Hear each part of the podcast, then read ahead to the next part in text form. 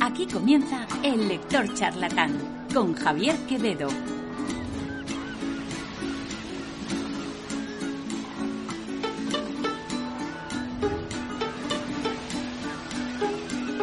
Buenas tardes y bienvenidos de nuevo al Lector Charlatán. Conmigo, Javier Quevedo. Siento despertarte tan temprano, pero hay un monstruo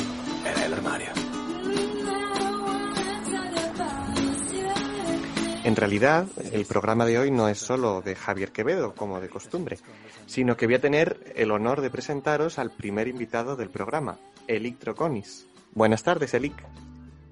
Javi, es un gusto estar contigo en el lector charlatán. Me alegro mucho, Elic. Eh, hoy tenemos con nosotros a Elic porque vamos a abordar uno de sus libros preferidos y tenerlo con nosotros nos va a aportar muchísimo. El libro es La verdad sobre el caso Harry Quebert, de Joël Dicker. Además, no me digáis que no es agradable tener dos voces en lugar de una en el programa. Elic Troconis es un escritor mexicano, compañero mío del máster en escritura creativa, con un talento que, no os preocupéis, nos dejará ver a lo largo del, del programa. La verdad sobre el caso Harry Quebert supone un cambio con las novelas que he traído al programa, porque es una novela policíaca.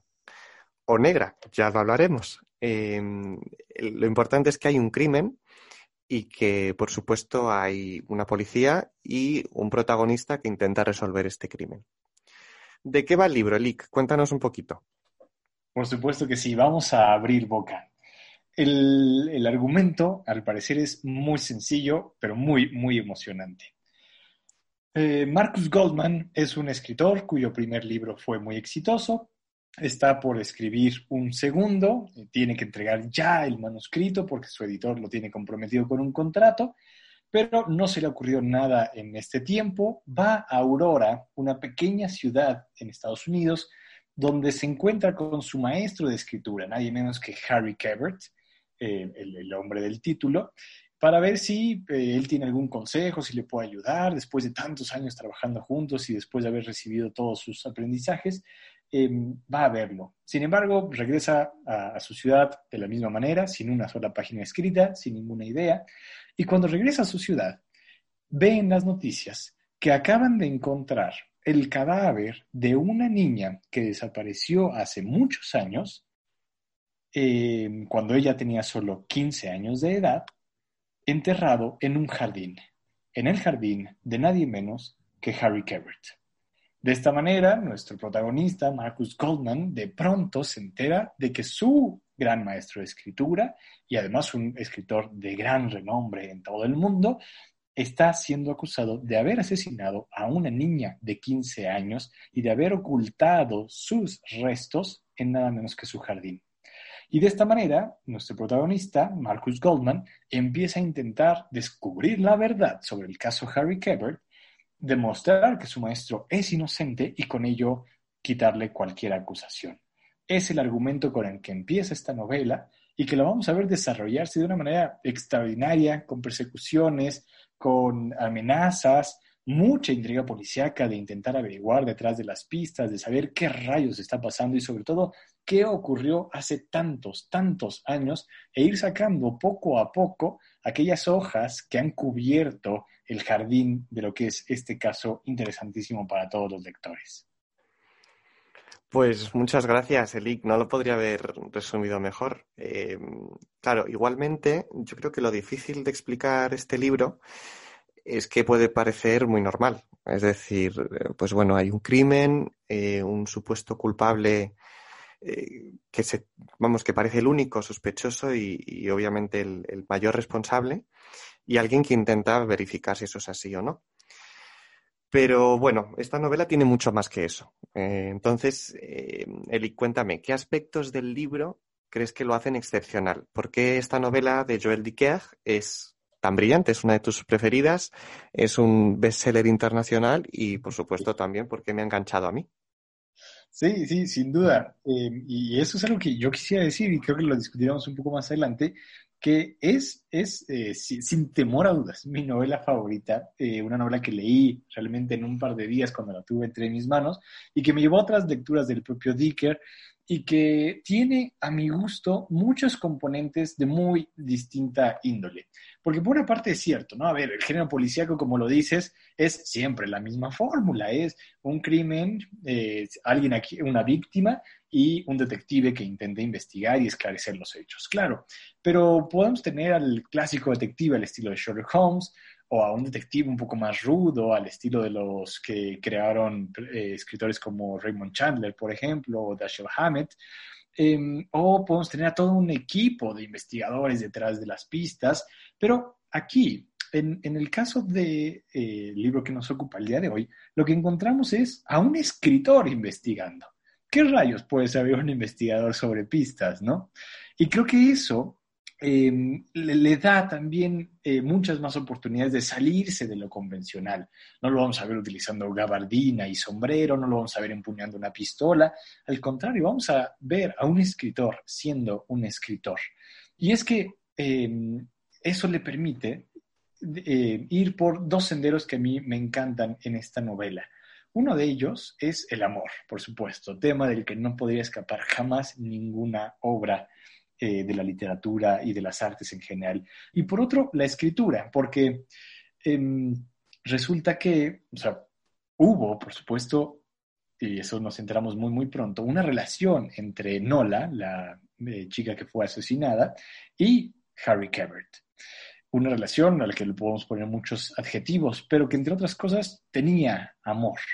Y de esa manera, Harry Cabert conversa mucho con su discípulo Marcus Goldman acerca de qué es el amor y qué es entregarse.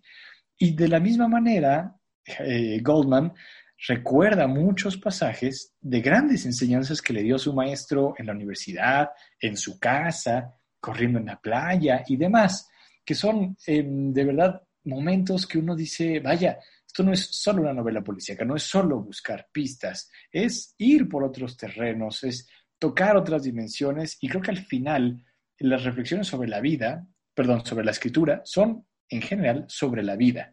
Porque claro, en algún momento platicábamos tú y yo, Javier, acerca de si a nosotros nos ha gustado, a ti y a mí, esta novela tanto porque somos escritores o también le gustaría a alguien que no escribe necesariamente. Y yo creo, yo me, decanto por lo último.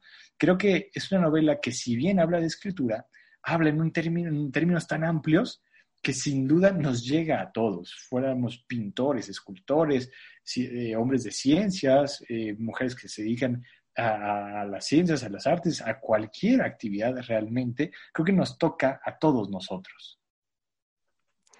Pues, eh, pues sí, pues sí, estoy muy de acuerdo. Además, estaba pensando mientras que lo comentabas que lo curioso es que, mm, claro, efectivamente, al ser un escritor, em, el protagonista lo que está añadiendo también es como bueno, pues esas como dotes de la escritura, ¿no? De, llegar hasta el fondo de cada uno de los personajes, entenderlos, comprenderlos. Y, claro, eso es algo que se le escapa totalmente a, la policía y que en cambio el escritor pues, puede ir perfilando, puede ir explicando un poco por qué hacen una cosa, por qué hacen otra. Eh, entonces, muy interesante, muy interesante. Em, pero bueno, te tengo que preguntar más cosas sobre el protagonista, ¿no? Que es Marcus Goldman el, escritor. Em, ¿Qué opinas de él? ¿Qué te parece como, como personaje o, dentro como persona, digamos? Vaya, a mí es un personaje que me gusta mucho. Y a ver, lo primero que, que habría por comenzar es em, decir que sin duda es un alter ego de Dicker, ¿no? Del autor. es el segundo libro que publica, ¿no? Porque desde el principio sabemos, oh sí, Marcus Goldman, acabo de publicar recientemente mi primer libro, que fue un gran éxito, y voy por el segundo. Bueno, lo mismo eh, le sucedía a Dicker por entonces. Este, la verdad, sobre el caso Harry Cabert, es su segundo libro. Quizá la única diferencia es que el libro, el primer libro de Dicker no fue un gran éxito. le, habría encantado, seguramente, ¿no? La verdad es que, la verdad sobre el caso de Harry Cabert tuvo tanto éxito que después de él fue que comenzaron a traducir a muchísimos idiomas eh, Los últimos días de nuestros padres, que es el primer libro, una novela no policíaca, eh, más relacionada con espías durante la Segunda Guerra Mundial, una novela también muy buena, a mí me encanta, eh, pero no tuvo éxito, no lo tuvo de la misma manera en que lo tuvo el primer libro de Marcus Goldman. Sin embargo, vamos a fijarnos en estos detalles. Yo creo que es de esas cosas quisquillosas que nos encantan a quienes nos metemos a la literatura. Fíjate tú, Javi. Eh, Joel Dicker y Marcus Goldman. De la J de Joel a la M de Marcus hay dos letras en medio. Y de la D de Dicker a la G de Goldman hay también dos letras en medio. Sería mucha casualidad, mucha casualidad que, que, saliera así nada más. Yo creo que desde ahí lo estaba pensando Dicker y que le sale muy bien y que lo veremos realmente, ¿no? Como este escritor apasionado que recién comienza, pero que también está en ese tránsito de, a ver, sí tuve una primera novela que fue muy exitosa, pero ¿qué viene ahora, no? Eh, el, conflicto eterno del artista, de ya demostré que soy muy bueno, ahora tendría que superarme y eso puede ser muy difícil en ocasiones, ¿no? Entonces creo que también ese ir ondulando con, con Marcus Goldman por su carrera y por su pasado como aprendiz, porque nos vamos enterando a través de pequeñas eh, analepsis, a, partir de flashbacks, que eh, pues al principio Marcus Goldman era un escritor que no servía para nada y había creído siempre que era el mejor a pesar de ello, hasta que eh, Harry Cabert le dijo, a ver si ya se pone a escribir en serio. Y claro, para él representa un golpe fuerte, pero lo entiende y es cuando comienza realmente a entrenar para ser escritor. Y es que en ese sentido, y es otra de las cosas bellísimas del libro, Marcus, eh, perdón, Harry Cabert incita a su alumno a boxear también. Y su metáfora es que la, escritura y la vida, sigo extendiéndolo, es como el boxeo, ¿no? Es de pronto ponerse en el ring, subir al cuadrilátero con los guantes en alto y estar listo para todos los golpes que haya que recibir y pelear como si esta fuera la última batalla, ¿no? Entonces, creo que conocer ese pasado, ese, esa relación que hay entre maestro y discípulo, y este intento tan humano de decir cómo es que están enjuiciando a mi maestro, al gran escritor Harry Cabert, de haber asesinado a una niña y después de haber tenido una relación con una menor de edad, ¿no? Y tantas cosas más. Entonces, creo que ese intento tan humano de él de querer librar a su maestro, que a la vez no está exento por completo, creo que de ciertos intereses, porque su editor, el editor de Goldman, le ofrece, olvídate del otro libro y mejor escribe algo sobre esto. Y le da, me parece que un millón de dólares de adelanto, una cosa así. Entonces, eh, el interés tiene pies, como decimos, ¿no? Y con esto se mete mucho más a esta investigación. Claro, claro, mira, siguiendo, para que no se me pase, em, siguiendo lo que has contado sobre los nombres, ¿no? El, el nombre del escritor del libro, el autor del libro es eh, Joel Dicker, ¿no? Eh, y dos letras después aparece la M y la G de Marcus Goldman, nuestro protagonista. Eh, además, estamos hablando siempre de un segundo libro, tanto para el autor, escritor, como para el protagonista. así que ahí hay cierta similitud también. Y por añadir también otra cosa, comentabas que el primer libro de Joel Dicker no era una novela policíaca, era una novela quizá menos, diríamos, menos vendible, entre comillas, ¿no? Menos comercial. y, el protagonista de nuestra historia se llama Goldman, hombre de oro, ¿no? Quizá también ahí quiere reflejar algo del objetivo que buscaba con, esta novela, ¿no? No sé. por, añadir, por añadir algo.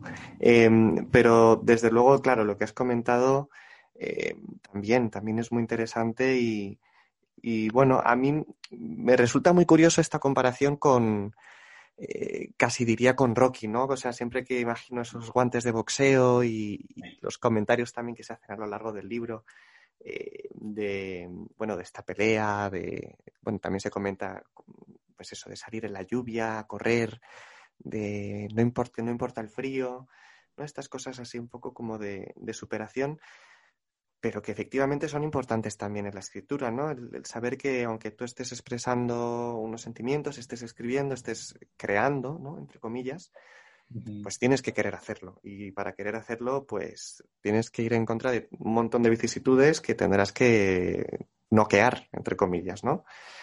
Así que, muy bien.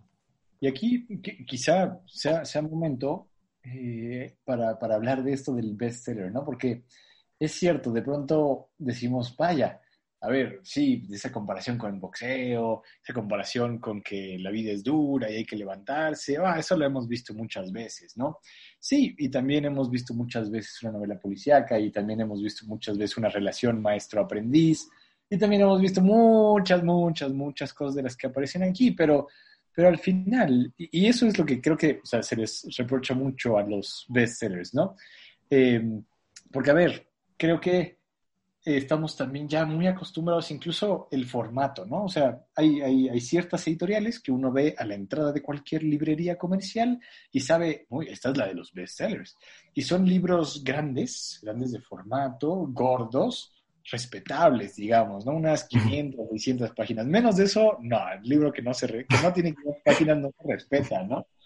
Pero claro, los abrimos y nos damos cuenta de que tiene unos márgenes súper amplios, una letra grande, Cierto. Un espaciado bastante amplio también, porque claro, solo así nos da 600, 700 mil páginas, ¿no?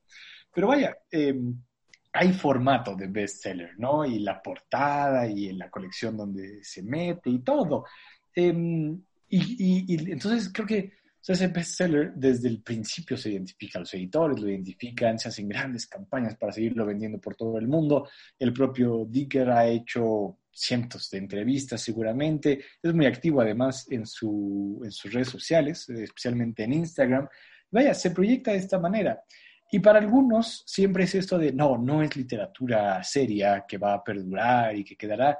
Bueno, a ver, yo creo que, y, me interesará saber qué, qué, qué dices tú, Javi, acerca de, o sea, ok, no es el Quijote, no es Crimen y Castigo, libros que por supuesto nos encantan, no es eh, Mrs. Dalloway de Virginia Woolf, no lo es, es distinto, pero no le podemos pedir lo mismo a todos los libros. Y al final también hay distintos momentos y objetivos de lectura, creo yo. De pronto, uff, ¿cómo querríamos tomar uno de estos libros que nos absorba hasta el final? Y que al final yo creo que hacen una cosa, eh, ciertos libros, eh, es el caso de La verdad sobre el caso de Harry Kebert, para mi gusto, que hacen también los clásicos, que es meternos a las entrañas de un personaje y sentir como él, y realmente estar viendo las cosas desde sus ojos, sintiendo con sus tripas, eh, con su propia piel, y realmente llorar con ellos y sufrir con ellos. Nos reímos con Don Quijote de la Mancha y con Sancho Panza, sufrimos con... Eh, con, con, con todos los vericuetos que tienen que pasar eh, Raskolnikov, por ejemplo, y, y, uff, cómo, cómo, pensamos todo lo que está pensando a su vez mm. la señora Dalloway. Y aquí creo que sucede lo mismo. Em, sufrimos con, con Harry Cabert cuando está en prisión y queremos saber qué es lo que sucedió, como lo hace Marcus Goldman, y, sentimos por Nola, la, la, chica de 15 años, y sentimos por todos los personajes. Entonces creo que al final no se trata solo de decir es o no es un bestseller. Bueno, es, podrá estar en formato de bestseller, pero ¿qué tiene? ¿Qué comparte con eso que llamamos gran literatura? Y por gran literatura yo creo que podríamos referirnos a la que nos hace sentir. Creo que esa es la mejor definición que podríamos tener. Bueno, yo con eso último estoy totalmente de acuerdo, ya, ya lo sabes, no es nada nuevo. Y mm, cuando se habla de, éxito de ventas, ¿no? O de bestseller, yo siempre, y lo has mencionado además, eh, recuerdo que El Quijote fue un bestseller. El Quijote fue un libro que se vendió muchísimo. Y que ahora nos resultaría curioso, pero, pero es así. Y, y, además también estoy de acuerdo contigo en que cada, cada libro, cada lectura tiene un objetivo y cada libro y cada lectura pues eh, despierta una parte de nosotros. Y además, otra cosa que yo aprecio mucho de estos libros es em, que llegan a todo el mundo. Es decir, a lo mejor no todo el mundo, a todo el mundo le resulta interesante leer Mrs. Dalloway. Por, por cualquier motivo, a lo mejor simplemente porque el nombre le parece aburrido. Es que no tiene por qué haber una razón mayor, ¿no? Sin embargo, este libro, por el formato o por el modo en que se vende también, el marketing, pues es un libro que resulta atractivo, que la gente lo lee y que consigue lo que, lo que has dicho tú, eh, pues tener una serie de, sentimientos, que se le provoque una, reacción, una empatía, ¿no? que también creo yo que es mucho el, objetivo de la literatura, el, que unos humanos, unos seres humanos comprendan a otros. ¿no? Entonces yo eso desde luego que lo agradezco muchísimo en, todos los, en los bestsellers eh, que desde luego en, otro tipo de literatura pues es una capacidad, un talento que no tienen. Eh, entonces, bueno.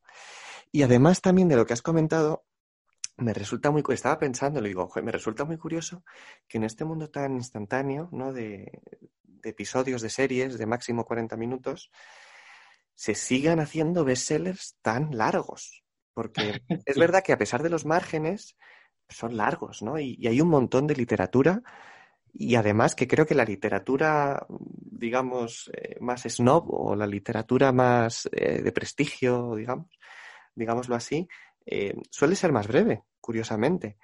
Y, es la literatura que, menos se vende, primero, y que menos se publicita. Entonces, me resulta muy curioso que la literatura esté yendo por un camino y, que la sociedad esté yendo por otro en este sentido. No, no, sé, no sé si en algún momento se encontrarán pero bueno, desde luego que es, eh, es interesante, es interesante.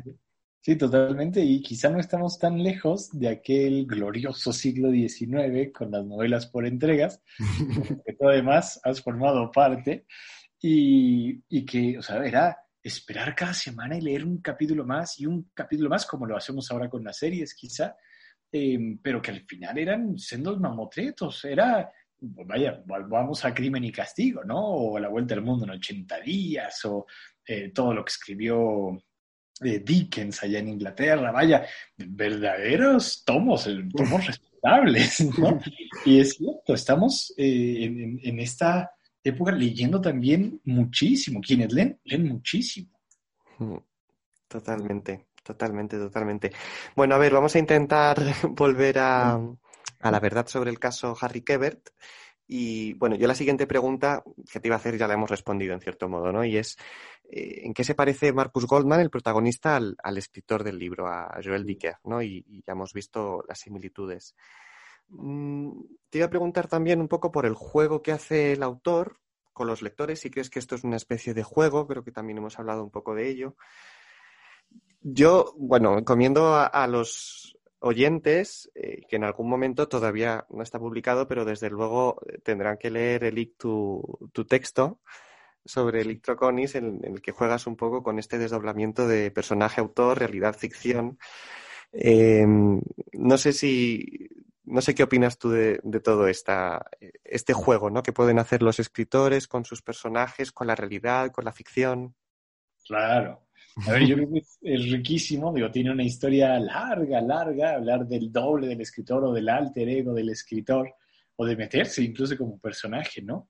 Eh, me parece que Piglia tiene por ahí un texto en el que de pronto aparece Ricardo Piglia como personaje, o Borges cuando en el Aleph, de pronto después de haber visto todo aquello que vio, lo que rompe ese, esa impresión es el otro personaje diciéndole, che, Borges, y entonces, ¿cómo? Borges, o sea, sí, es un personaje, es Borges.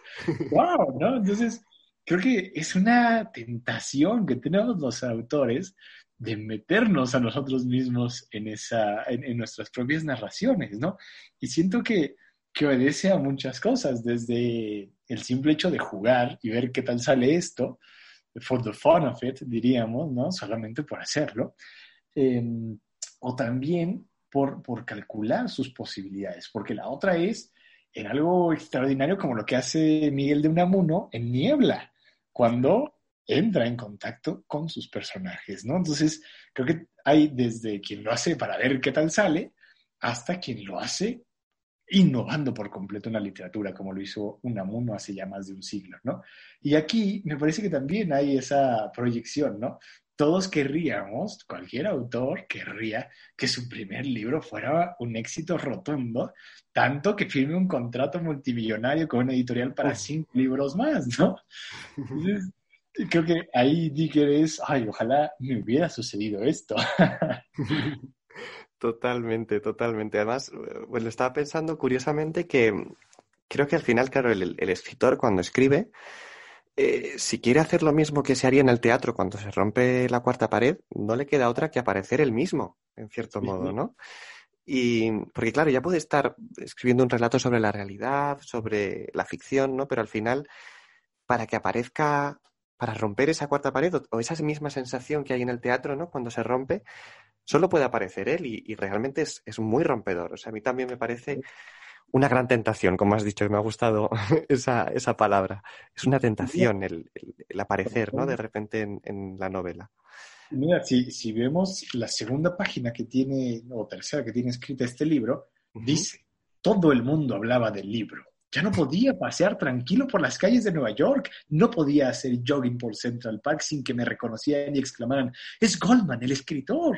Algunos incluso me seguían durante un rato para preguntarme aquello que les atormentaba. Vaya, con eso soñamos todos los autores.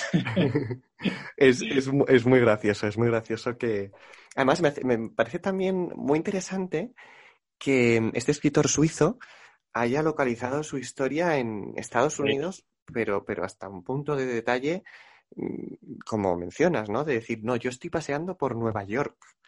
Es como, no sé, es, eh, bueno, es como, como lo de Goldman, me parece, ¿no? Es como llevar el, el éxito y, el objetivo el que tenía él con este libro, pues la máxima expresión. ¿Y cuál es la máxima expresión de todo esto? Pues obviamente Nueva York, ¿no? No podía ser otro. Y, ahora que tocas el, escenario, a mí me parece también que algo interesantísimo de este libro es ver, insertarlo dentro de la historia del género policiaco.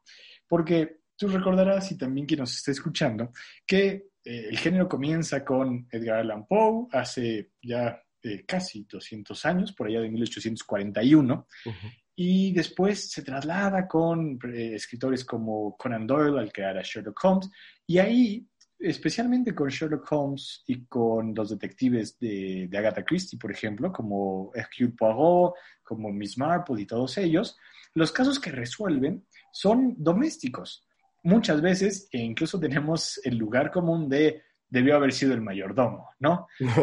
claro, todo sucedía dentro de la familia eh, y al final era alguien conocido.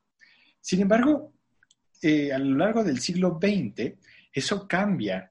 Ya con autores eh, del género policíaco negro, como Dashiell Hammett, empezamos a ver que hay mucha más gente involucrada. A veces toda una mafia, la gente que trafica alcohol allá en los 1920 en Estados Unidos, que trafica drogas, que se dedica a otros negocios fraudulentos. Eh, está involucrada y de pronto, uff, este no lo conocíamos, y este personaje de dónde salió, ah, el responsable es aquel otro. O vámonos a un caso más extremo, ya por allá de los finales de los 40, principios de los 50, nace el, el género policíaco que es más popular hoy, con series como Bones, La Ley y el Orden, CSI, todas estas que vemos todavía hoy, en las que tenemos a una unidad de policía arrastrando pistas y es que resulta que el responsable de todo esto que hemos investigado a lo largo de muchos capítulos, eh, o de muchos minutos en el mismo capítulo, es un total desconocido, alguien que estaba al otro lado de la ciudad y que se dedica a esto, pero nunca antes había aparecido en el radar. Entonces, mm. eso es, yo creo que una de las cosas más, más, más eh, interesantes de estudiar del género policíaco, la, el, anonimato, porque claro, eh, además, por excelencia, el género policíaco ocurre en la ciudad. Y, yo quisiera preguntar a quienes nos escuchan si conocen a sus vecinos, si saben realmente no solo cómo se llaman, a qué se dedican, eh, a qué hora se van a dormir, eh, si tienen familia o demás.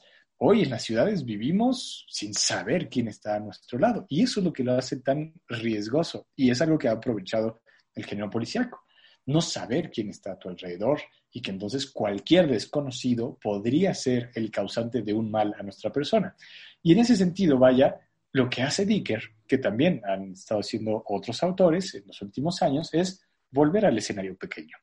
Volver, en este caso, abandonar Nueva York para irse al pequeño poblado de Aurora, donde todo mundo se conoce, donde todos entablan relaciones y al final, conforme vamos eh, eh, recorriendo los 31 capítulos del libro, ah, claro, la mesera de este restaurante está casada con el policía que estuvo involucrado en la investigación hace 30 años de esto y que ta, ta, ta, está y todos se conocen, todos están relacionados. Es un, un policíaco, para mi gusto, de lo más interesante, porque podemos conocer los motivos más secretos, más profundos de los personajes. Totalmente, totalmente. Es, es muy interesante efectivamente ese cambio de, de la ciudad al pueblo, que además, eh, bueno, estaba pensando precisamente a raíz de, de la novela de la semana pasada, Gabriela Clavo y Canela, que de hecho dicen que es una de las novelas que inspiró a Gabriel García Márquez con sus Cien años de soledad, ¿no? A este sentido de, entrar en un pueblo y sacarlo, sacar todo, ¿no? Todo el contenido, todas las relaciones y todos los entresijos de, de los, de los pueblos y de las relaciones que hay entre, entre cada uno de ellos. Y además es interesante también todo lo que estás comentando, Elic, y las preguntas que, que lanzas a los oyentes, porque, bueno, estamos en Radio Miraflores y, y Miraflores de la Sierra, pues no deja de ser un, un pequeñito pueblo que podría ser muy similar al, al, al de esta novela, en cierto modo, ¿no? Y, y, pues tienen efectivamente pues, sus restaurantes y seguro que, que, que, todo el mundo se conoce muy bien. Así que muy interesante, muy interesante esta, estas similitudes. Eh, no queremos, desde luego, mm, por supuesto, eh, poner nervioso a ningún oyente, por favor, pero, pero bueno, siempre es interesante establecer estas conexiones. Totalmente. Así que, así que nada. Bueno, y mmm, estábamos hablando eh, de la bueno, de las similitudes que había, ¿no? Entre, entre el escritor, Joel Dicker, y el protagonista principal, eh, Marcus Goldman. Pero todavía no hemos hablado de las similitudes que pueden existir o que se ven entre Harry Quebert y Marcus Goldman. Porque mmm, también estos dos personajes dentro de la historia tienen ciertas similitudes. Por supuesto está la diferencia generacional, ¿no? Marcus Goldman es el estudiante de Harry Quebert. Harry Quebert es un escritor consolidado, eh, ya de cierta edad. Eh, pero bueno, digamos que también se hizo famoso muy joven con la primera novela que publicó, que se volvió un éxito absoluto. Apenas salió al mercado. Bueno, de hecho no, efectivamente, se volvió famoso con la segunda novela que lanzó al mercado. Eh, es en algún modo la versión adulta o como ya es un poco más mayor, súper adulta, como diría mi madre, del protagonista. Pero la gran diferencia sigue siendo este secreto oscuro que hemos comentado, ¿no? Que no tiene el protagonista. Y es esta historia de amor con Nola, una chiquilla de 15 años que desaparece misteriosamente eh, pues hace 33 años y cuyo cadáver aparece en el jardín de Harry Quebert cuando empieza a desarrollarse la novela. Y este es el momento, voy a leerlo, en el que se descubre el cadáver en casa de Harry Quebert. Venga. Sucedió el jueves 12 de junio de 2008. Había pasado la mañana en casa, leyendo en el salón. Fuera hacía calor, pero llovía. Hacía tres días que sobre Nueva York caía una bochornosa llovizna. Sería la una de la tarde cuando recibí una llamada de teléfono. Respondí, pero primero me pareció que no había nadie al otro lado. Después escuché un sollozo ahogado. Diga, diga, ¿quién es? pregunté. Está, está muerta. Su voz era apenas audible, pero la reconocí inmediatamente. Harry. Harry, ¿es usted? Está muerta, Marcus. ¿Muerta? ¿Quién? Nola. ¿Qué? Pero, ¿cómo? Está muerta y todo es culpa mía. Marcus, ¿qué es lo que he hecho? Dios mío, ¿qué es lo que he hecho? Lloraba. Harry, ¿de qué me está usted hablando? ¿Qué está intentando decirme? Colgó. Llamé inmediatamente a su casa, sin respuesta. Llamé a su móvil, sin éxito. Lo intenté varias veces, dejé varios mensajes en su contestador, pero no volví a tener noticias. Estaba muy inquieto. Ignoraba en ese preciso instante que Harry me había llamado desde la comisaría central de la Policía Estatal, en Concord. No entendí nada de lo que me estaba pasando hasta que, sobre las cuatro de la tarde, me llamó Douglas. Por Dios, Mark, ¿te has enterado? Gritó. ¿Enterarme de qué? Enciende la televisión. Se trata de Harry Quebert. Es Quebert. ¿Qué pasa con Quebert? Puse inmediatamente las noticias. En la pantalla aparecieron, ante mi estupefacción, imágenes de la casa de Goose Cove y escuché al presentador decir: Es aquí, en su casa de Aurora, en New Hampshire, donde el escritor Harry Quebert ha sido detenido hoy después de que la policía desenterrara restos humanos en su propiedad. Según los primeros elementos de la investigación, podría tratarse del cuerpo de Nola Kellergan, una joven de la región que desapareció de su domicilio en agosto de 1975, cuando contaba 15 años, sin que nunca se supiese más de ella. De pronto todo empezó a girar a mi alrededor. Me dejé caer sobre el sofá, completamente aturdido. Ya no oía nada. Ni la televisión, ni a Douglas. ¿Qué seguía el teléfono? ¿Y qué bramaba? ¿Marcus? ¿Estás ahí? Oye, ¿mató a una chiquilla? ¿Ha matado a una chiquilla? En mi cabeza se mezclaba todo, como en un mal sueño.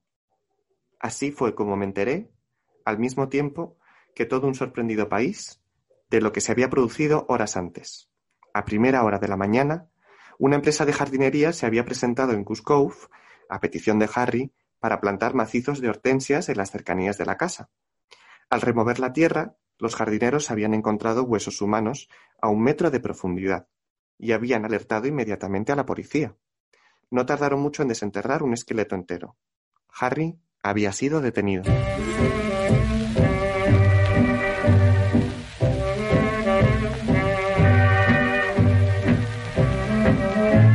Y así comienza la intriga. Marcus no se lo piensa dos veces y se presenta en el pequeño pueblo de Aurora, donde se desarrolla la novela, para apoyar a su amigo e intentar sacarlo de la cárcel. Mientras tanto, su carrera como escritor se está hundiendo y parece que la única forma de sacarla adelante es escribir un libro sobre sus pesquisas en el caso de su mentor, de su mejor amigo, de Harry Kebert. Como hemos dicho, deja lo que estaba haciendo hasta ese momento y se pone a escribir sobre este caso. Y aquí la novela, diría yo, se puede dividir en dos partes, aunque al final del todo se entremezclan. Eh, una primera, le vamos a descubriendo los detalles de la relación de amor entre Harry Kebert y Nola, que nos, llegan a nos llevan a pensar que quizá Harry Kebert no es tan inocente como parece. Y después hay una segunda parte en la que van apareciendo personajes del pueblo que comienzan a parecernos tremendamente sospechosos. Además, todos ellos prácticamente. Al final no hay ni un solo personaje que no parezca sospechoso de algún modo porque, claro, el escritor Joel Dicker de esta fantástica trama lo bailando todo muy bien antes de desvelarnos el secreto del final. Eli, a ver, ¿puedes contarnos las tramas que te parecieron más interesantes de alguno de estos personajes que te pareciera curioso? Eh, y claro, explícanos todo lo que quieras de cada uno de ellos es, sumamente difícil elegir algunas sin... Te, lo he puesto difícil, lo reconozco. Sí. sí. porque sobre todo hay que cuidar mucho no desvelar información que pueda arruinar el libro a cualquier lector, porque como en cualquier enigma policíaco, uf, cualquier eslabón puede darnos demasiada información. Em, pero a ver, em, quizás sea mejor destacar algunos personajes. Mencionamos ya a eh, la mesera de una cafetería aquí en Aurora, que estuvo enamorada de Harry Kebert años atrás, ¿no? Y entonces ya ahí tenemos dos personajes con cierta relación entre ellos. Eh, y con relación me, refiero a, había sentimientos de por medio, ¿no? Pero ahora aquella mesera está casada con un policía, un policía que, por cierto, tuvo que ver con la investigación del caso 30 años atrás.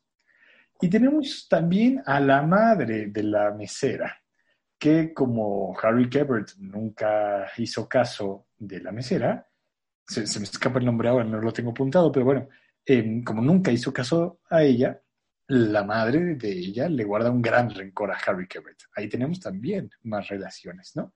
Y tenemos por otra parte, y esa pues una subtrama interesante, las relaciones familiares de Nola, porque es hija de un reverendo, pero eh, inexplicablemente con, cierta frecuencia se escuchaba música a un volumen muy alto de su casa, como si quisieran ocultar lo que sucedía, y con mucha frecuencia también se veía a Nola con moretones, eh, con hematomas en, el cuerpo. Entonces, también, ¿qué sucedía ahí entre esos dos personajes? Y sabemos que aquella familia, la familia de Nola, eh, había llegado a Aurora después de que algo terrible sucediera donde habían estado antes. La pregunta es, ¿qué fue eso? ¿Qué ocurrió? Y así como esto, lo que hay en la policía, en la cafetería, en la propia familia o en los propios antecedentes de, Harry Kebert, nos van haciendo la novela cada vez más compleja y como decías tú, todos son sospechosos porque todos tendrían algún motivo para haber participado en esto, ¿no? Al final, la pregunta del género policíaco siempre ha sido eso, ¿quién fue? ¿Cómo lo hizo? ¿Y por qué lo hizo? Aquí todos tienen motivos para, para haberlo hecho. Eso es lo, lo extraordinario y por eso hay tanta emoción. Y de verdad, yo creo que si, si hiciéramos un recuento de todos los giros que da la trama, es uno por capítulo. De pronto parece que ya tenemos la investigación resuelta y nada, cambia las cosas, una nueva pista, alguien que confesó, etcétera, etcétera. Y así siempre está en movimiento esta investigación. Tienes razón, tienes razón. Yo lo he dividido en dos partes. Pero es verdad que se podrían hacer 31, es decir, eh, en una primera es uno culpable, en la siguiente otro, y, es verdad, tienes toda la razón. Creo que la mesera se llama Jenny. Jenny, eh, y es verdad. Y, también es verdad que, la historia de la familia es tremendamente interesante también por, por el tremendo drama que parece haber, que no sabemos, que, y ahí sí que se mantiene la tensión durante mucho tiempo. Aviso ya a los lectores que no van a descubrir enseguida qué es lo que está pasando realmente en la casa de, Nola, ¿no? De esta, de esta niña. Y, bueno, yo creo que esto, lo que es interesante, eh, eh, que, muestra esto que estás comentando, es un aspecto imprescindible de, la novela policíaca eh, y que aparece aquí en, La verdad sobre el caso Harry Kebert, que es el trasfondo social, ¿no? Porque poca gente habla de la importancia del trasfondo social en, en las novelas policíacas. ¿Qué, opinas de, este aspecto? O sea, ¿crees que es realmente, bueno, desde mi punto de vista, desde luego, es, lo más interesante de las novelas policíacas, pero ¿qué, opinas tú? Sí, y, también creo que ahí se marca mucha distancia en las distintas etapas que ha tenido el género, porque volvamos a Sherlock Holmes, todo era doméstico y entonces todos los crímenes ocurrían dentro del seno de familias de la clase media alta, si no es que alta, y los implicados eran ellos, la familia, a veces el personal doméstico y nada más, ¿no? Y, no había espacio para hablar de la sociedad. En cambio, pasa el tiempo, surge la novela policíaca negra y es cuando empezamos a ver, uff, eh, hay muchos más problemas que el robo de una joya en cierta casa, ¿no? Y son terribles. Entonces vemos el entramado que muchas veces involucra a una gran mafia, ¿no? a una delincuencia organizada en todo el sentido del término, e incluso a las autoridades, la policía, las instituciones jurídicas o judiciales.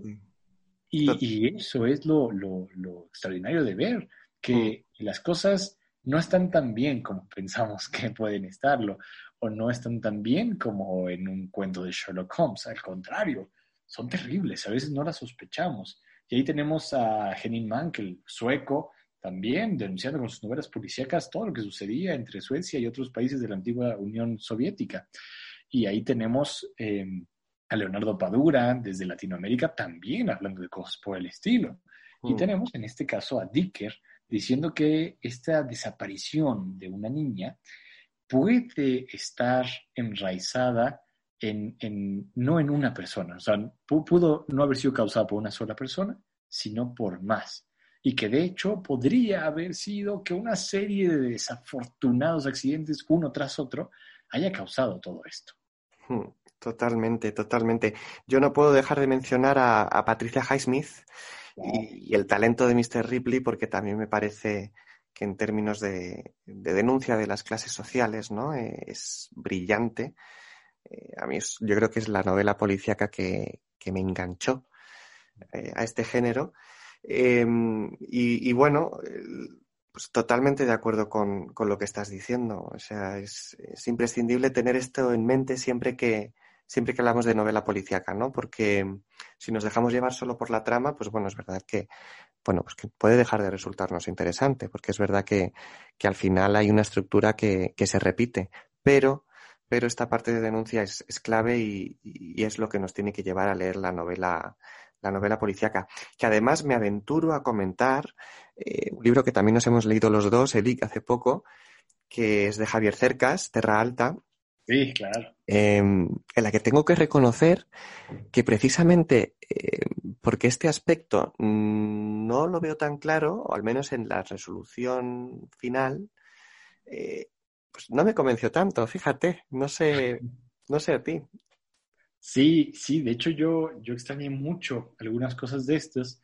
Fíjate que eh, tuvimos la, la, gran oportunidad de charlar con el propio Javier Cercas eh, en, la Fundación para las Letras Mexicanas, de la que formé parte durante eh, el periodo de beca de 2019 a 2020 aquí en México. Y, y hablábamos de, de, aquello y una de las preguntas que afloró fue precisamente eso, ¿no? ¿Cómo anclarse en su tiempo y en las problemáticas sociales? a ver, eh, quizá el escritor no está obligado a hacerlo, o no todo escritor. Eh, hay quien, quien defenderá que todo, toda escritura y toda literatura es política, en, muy distintos sentidos, se puede usar esa palabra, por supuesto, y otros que dirán, a mí no me interesa dar cuenta de los conflictos de mi tiempo a través de mi literatura. Creo que todas son aspiraciones o, limitaciones que se impone el propio escritor válidas, eh, pero que sí hay quienes toman la oportunidad de decir, tengo, tengo, tengo una novela policíaca, estoy haciendo una novela policíaca que me va a permitir hablar de esto que es tan importante hoy, ¿no? En el caso de Cercas, en Terra Alta, vemos algunos retazos del conflicto independentista de Cataluña, por ejemplo, ¿no? Mm. Eh, a mi gusto son retazos. A mí eh, sí, sí, sí, sí me quedé con ganas de, de mucho más, de ver cuánto, cuánta tensión podía provocar un conflicto de esos, social, en las relaciones individuales de los personajes. Aquí, en el caso de, la verdad sobre el caso Harry Cabert, quizá no vemos un, problema de ese nivel, eh, pero sí, como, decíamos fuera del aire, que eh, las cosas pueden ser mucho más complejas, pueden involucrar a más personas y que, y que no es tan fácil, que no solo hay, decías tú, buenos y malos. Aquí tenemos tonalidades grises y que incluso los actos más terribles de los que podríamos leer pueden haber sido provocados por motivos no tan terribles, no crueles, sino por errores o incluso por sentimientos llevados a su extremo, ¿no? Como mm. puede ser el amor. Exacto, el amor. El amor que desde luego es algo muy presente en esta novela, aparece por todas partes. Em, así que, así que nada.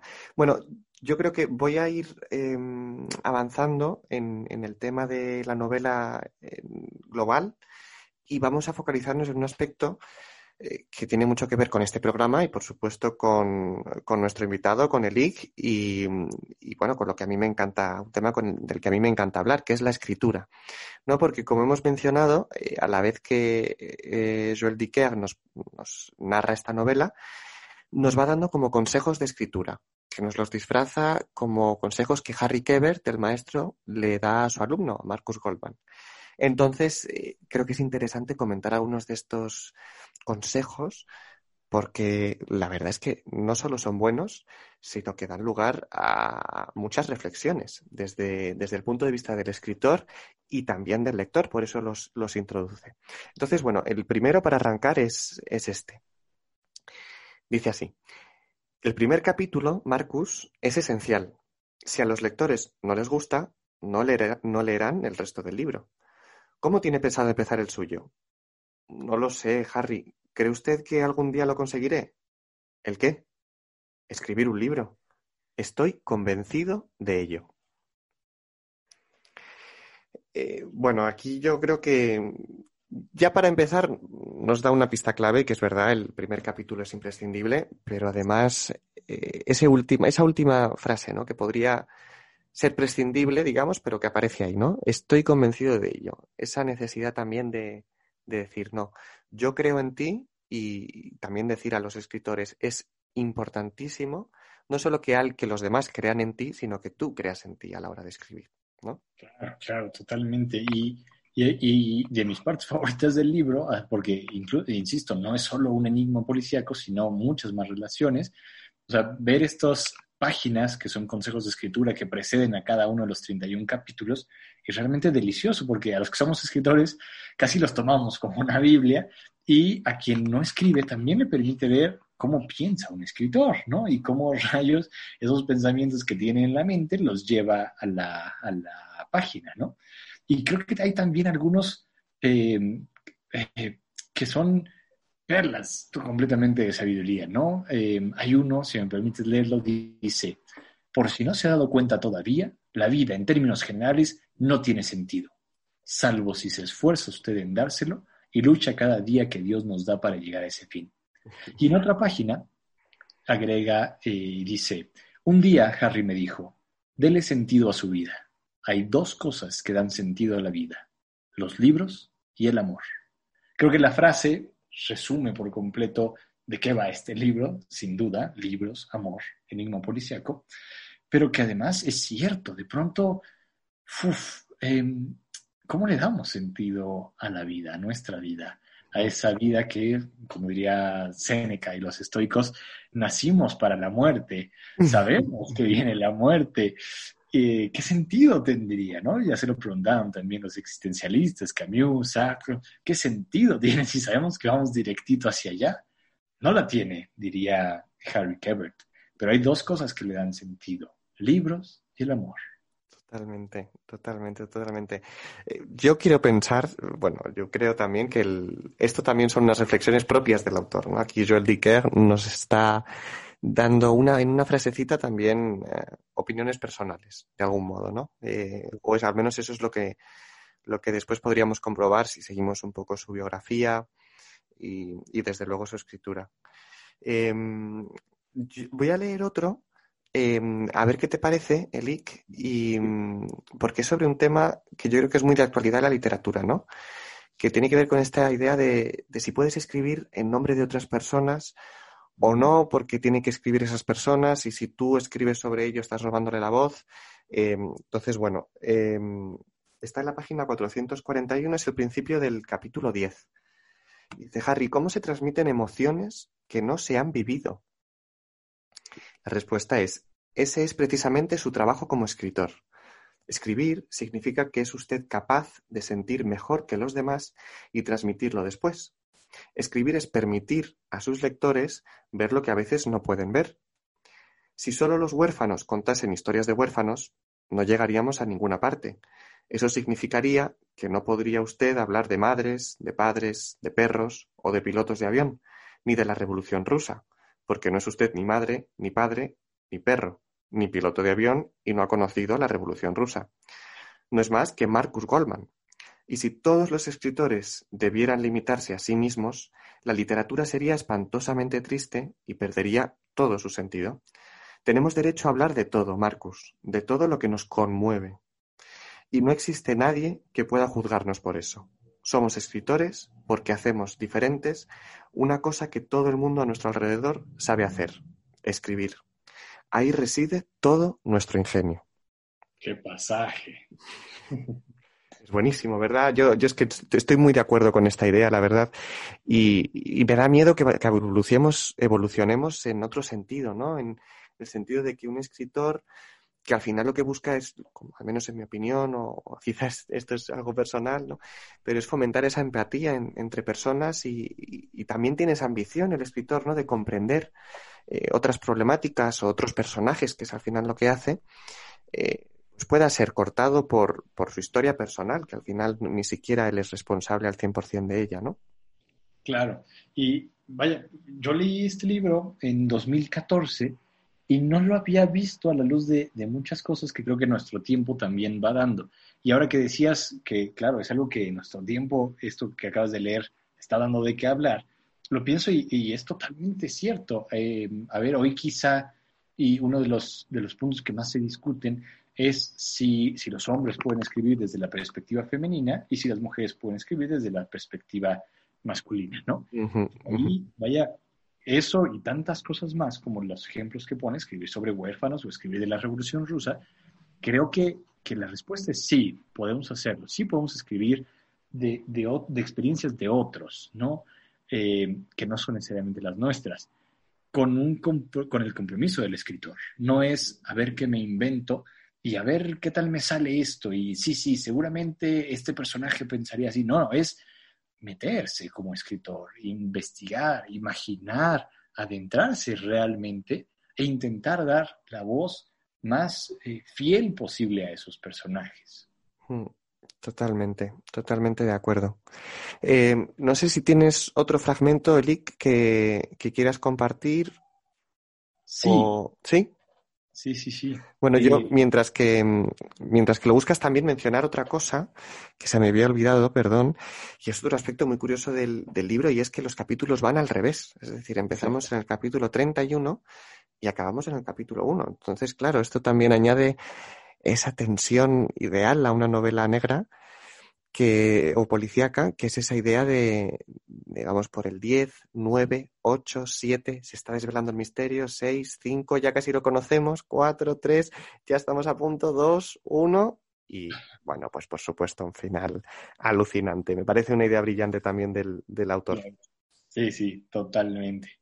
Y mira, ahí, hijo, es que ha habido tantas, tantas reflexiones que, que uno se engolosina, ¿no? Pero hay, hay dos que son muy breves, son de apenas dos líneas cada una que me gustaría dejar para el final, ya para despedirnos, pero ahora, eh, esta, esta me gustaría, eh, porque antes la he citado un poco de memoria, pero evidentemente Joel Dicker lo dice mucho mejor que yo, así que va.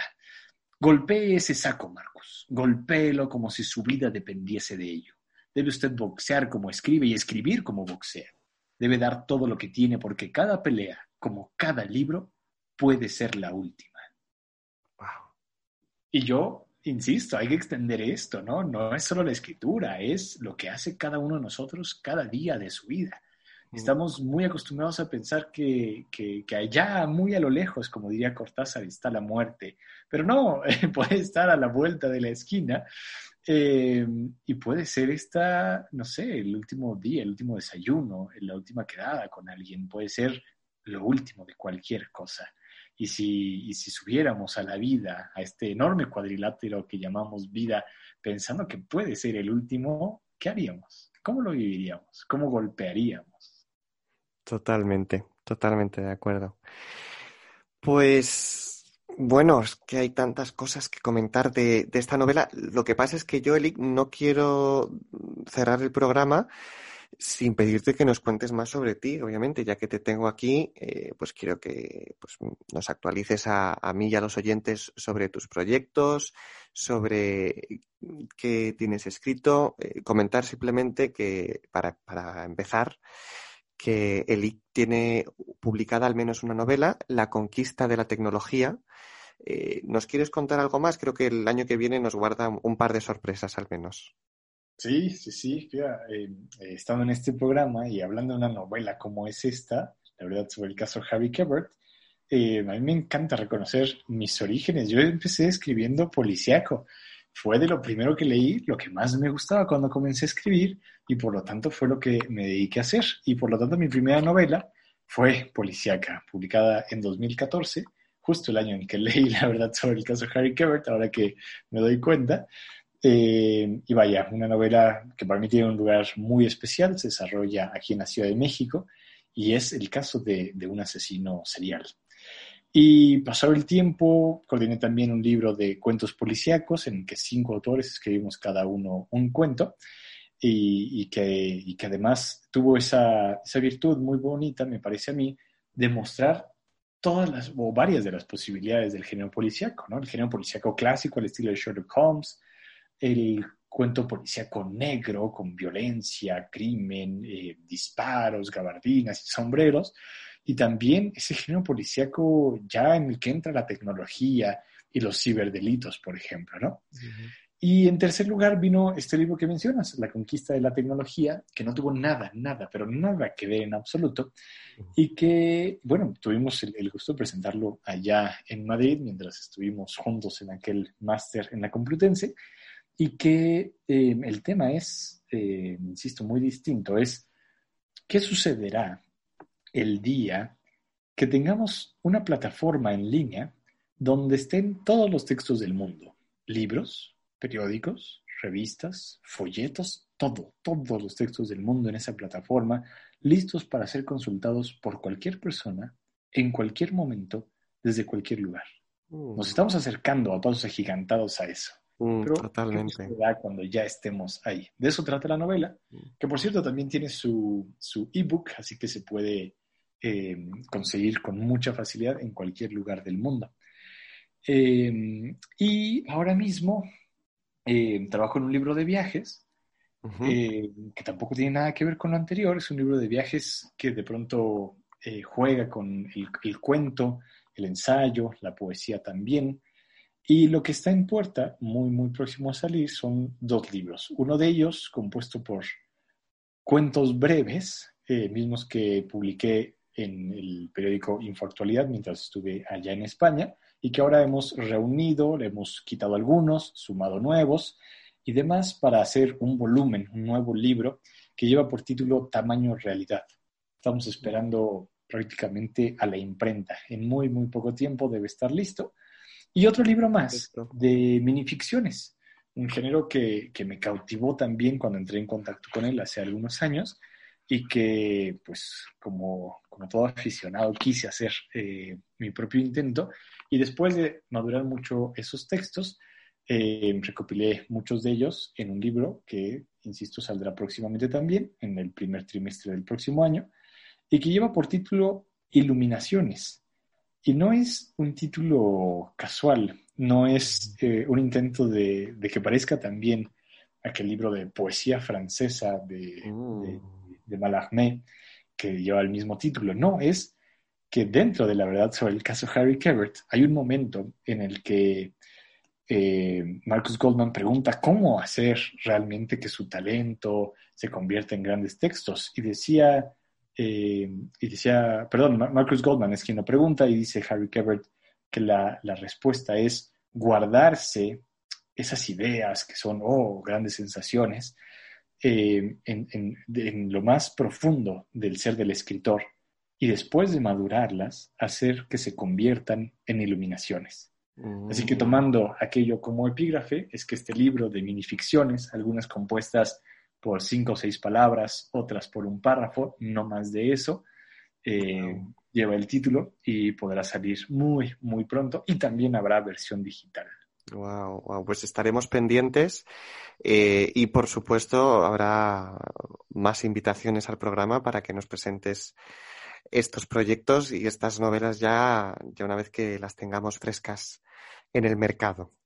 Eh, muy bien, muy bien. Y bueno, igualmente lo que pasa, Elic, es que yo sí, pero los oyentes no eh, conocen tu, tu escritura. Entonces, no sé si te animarías a, a leer algo tuyo. sí, sí, sí, por supuesto. Perfecto, perfecto, muy bien. Pues, em, ¿tienes pensado algún relato o alguna historia? Sí, tengo aquí ya más que seleccionado un texto. Este se titula Viejos Amigos y está incluido dentro de uno de los libros que te comentaba, Tamaño Realidad, que saldrá publicado por Tirso Editorial muy, muy pronto. Perfecto. Dice, ¿pero qué tienes? le preguntó ella. Él no respondió. Su mirada continuó fija en el periódico aun cuando había dejado de leer. Los ojos apuntaban al único encabezado que le importaba en ese momento. Juan Castilla liberado. Y en esos ojos que no registraban imágenes comenzaron a deslizarse los recuerdos. El atraco al banco, la policía esperándolos, los primeros disparos, Juan capturado, él a salvo. Nada, contestó mientras doblaba el periódico y lo dejaba a un lado. Nada. Pero supo que esa noche y las siguientes debería asegurarse de cerrar bien la casa. Cerró la puerta al salir. Carlos ya no vivía en aquel lugar. La casera del edificio se había negado a darle las nuevas señas que él había dejado, pero un par de amenazas habían bastado para hacerla hablar. Le dio todo, número de móvil y dirección. Hasta le habló sobre el coche que manejaba y lo puso al tanto de que se había casado con una latina. Juan se cuidaba a donde quiera que iba. No dejaba de repetirse que habría sido mejor pagar la fianza de Juan. Mil malditos euros. Nada comparado con el medio millón robado. Aunque hubiera tenido que dividir la ganancia, al menos estaría tranquilo. Miraba a ambos lados de la calle y se cercioraba de que nadie lo siguiera. No esperaba que el peligro estuviera ya en su casa. Cuando atravesó la puerta, encontró a su mujer amordazada en una silla del comedor. ¿Qué? Comenzó a decir cuando un golpe seco en la cabeza lo tiró al suelo. Tenía nublada la visión, pero no necesitaba mayor nitidez para saber que se trataba de Carlos. Este lo levantó de la camisa y lo llevó al comedor, sentándolo frente a su mujer, quien tenía la cara morada y también sangre escurriéndole desde una ceja. En medio de ambos, empotrada en la mesa, había una pistola que apuntaba hacia ella. Intentó jalarla hacia sí desesperadamente, pero fue en vano. Estaba irremediablemente fija. Solo recibió otro golpe. Esta vez supo que era la empuñadura de un arma lo que sentía. ¿Qué, Carlos? ¿Ni un ¿cómo estás? Le preguntó Juan a sus espaldas. Él permaneció mudo. Bueno, al grano. Hay dos opciones, tú o ella. Dio un paso adelante sin dejarse ver todavía, pero sí lo suficiente como para extender el brazo y que Carlos viera el arma. O tú le disparas a ella o yo te disparo a ti. Si disparas tú, alegamos homicidio accidental y yo pago tu fianza. Lo prometo, yo sí te sacaré. Los ojos de Carlos se abrieron a la par de sus labios. Miró a su esposa, que gritaba por dentro a pesar de que no se escuchaba nada afuera. Intentó levantarse, pero recibió otro golpe. Tienes tres segundos para decidir. Si a las tres no disparas, lo hago yo. Juan miró en todas direcciones. Uno, apretó el, arma del, apretó el metal del arma. Dos, comenzó a presionar el gatillo. Tres, se oyó un disparo. Muchas gracias, Elik. Eh, bueno, pues eh, nos quedamos un poco sobrecogidos. Eh, bueno, bueno, es increíble el, efecto en un relato tan corto, ¿no?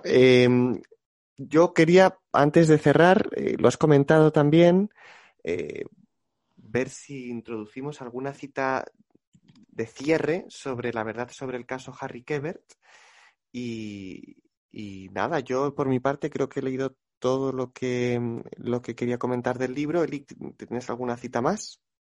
Sí, dos, muy, muy pequeñitas. Una dice, un libro nuevo, Marcus, es una nueva vida que empieza. Así de breve, y me parece que lo es para quien empieza a escribir un nuevo libro, pero también para quien empieza a leer un nuevo libro. Creo que esa es una de las más hermosas virtudes del arte que nos inserta en nuevas vidas que empiezan una y otra y otra vez. Y ya para terminar, una que es eh, apenas más extensa, son tres líneas, que, es, es, una frase que incluso tengo yo anotada en grande en mi pizarra de corcho, que dice lo siguiente. Después de los hombres habrá otros hombres. Después de los libros hay otros libros. Después de la gloria hay otras glorias. Después del dinero hay más dinero. Pero después del amor, Marcus, después del amor, no queda más que la sal de las lágrimas. Mm, me acuerdo, me acuerdo perfectamente de esta frase. Y muy buena frase para, para cerrar un comentario sobre este libro. Y, y, bueno, me recuerda también, ya lo último que iba a comentar, eh, la curiosidad ¿no? de que cuando no tiene inspiración Marcus Goldman, la recomendación que le hace Harry Kebert es que se enamore. Dice, por favor, deja de pensar en leer y enamórate, que eso es lo que necesitas, ¿no? Eh, el amor como receta. Entonces, eh, bueno, bueno, un libro que mm, recomiendo encarecidamente a los oyentes. Y, mm, y, bueno, hoy lo que sí que tengo que hacer, además de, de despedirme como de costumbre, es agradecer muchísimo a Electro Conis que haya estado con nosotros para comentar este libro, La verdad sobre el caso Harry Kebert, de Joel Dicker. Eh, Elic, pues eh, ha sido un placer. Espero volver a tenerte en el programa más adelante y, que siempre vas a estar bienvenido aquí.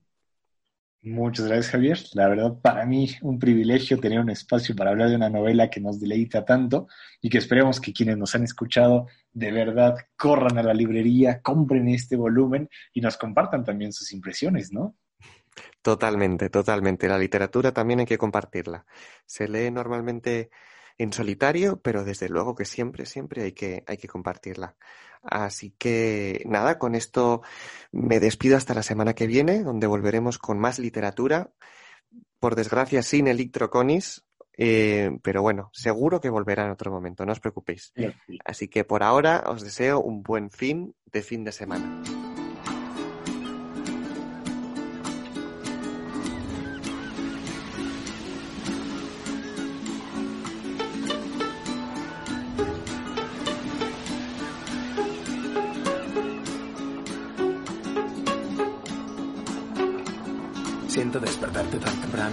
Pero hay un monstruo en el armario.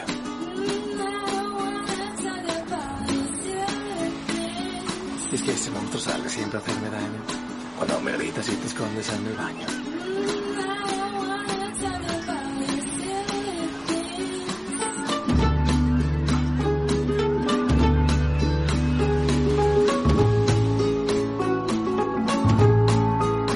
Muy bien, sé que piensas que no hay nadie tras la puerta.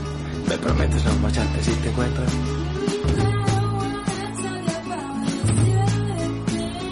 Y es que los egos son seres poderosos que se hacen grandes si les miras a los ojos.